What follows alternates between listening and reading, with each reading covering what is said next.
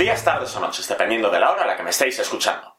El otro guardaespaldas es una película sorprendentemente mejor de lo que me había esperado. No es una película especialmente buena, pero sí es entretenida. Esto se debe mayoritariamente a que los dos protagonistas son dos titanes de la gran pantalla, Ryan Reynolds y Samuel L. Jackson.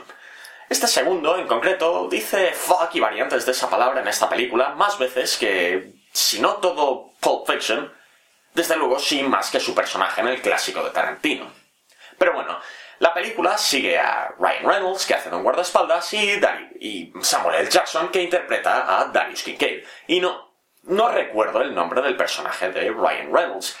Y básicamente es porque Ryan Reynolds no interpreta ningún personaje. A estas alturas en Hollywood, Ryan Reynolds puede hacer lo que le venga en gana y eso es justamente lo que hace en esta película. Como he dicho, no interpreta ningún personaje. Ryan Reynolds hace lo que él haría si fuese un guardaespaldas y no un actor.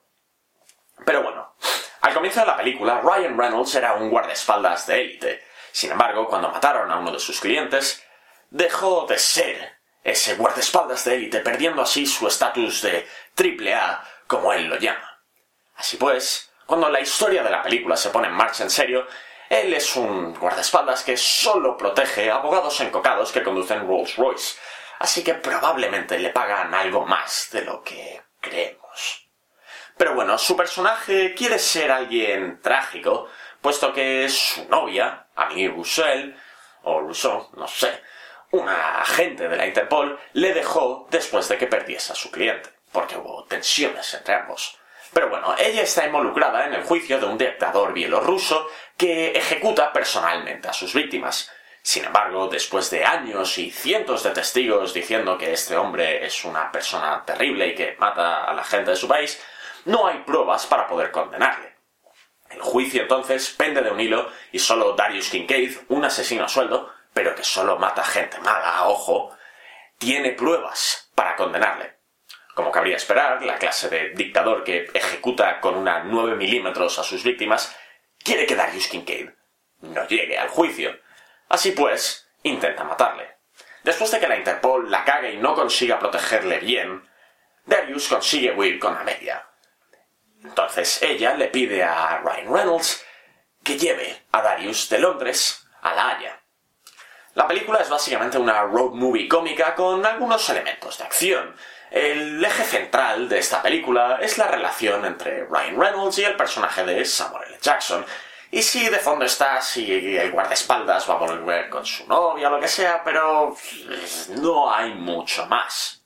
Mirad, la película tiene algunos golpes cómicos y, aunque yo no me reí demasiado con ellos, había un par de personas en mi sala que se rieron con todos y cada uno de los chistes así que probablemente se deba a que no era mi estilo de humor.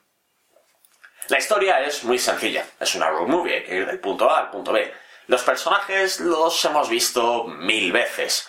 El asesino con buen corazón, el hombre inseguro e inmaduro que perdió a su novia por ello, bla, bla, bla. Y bueno, el sentido del humor, como he dicho, eh, está bien, a ratos me hacía reír. Ahora bien, un aviso.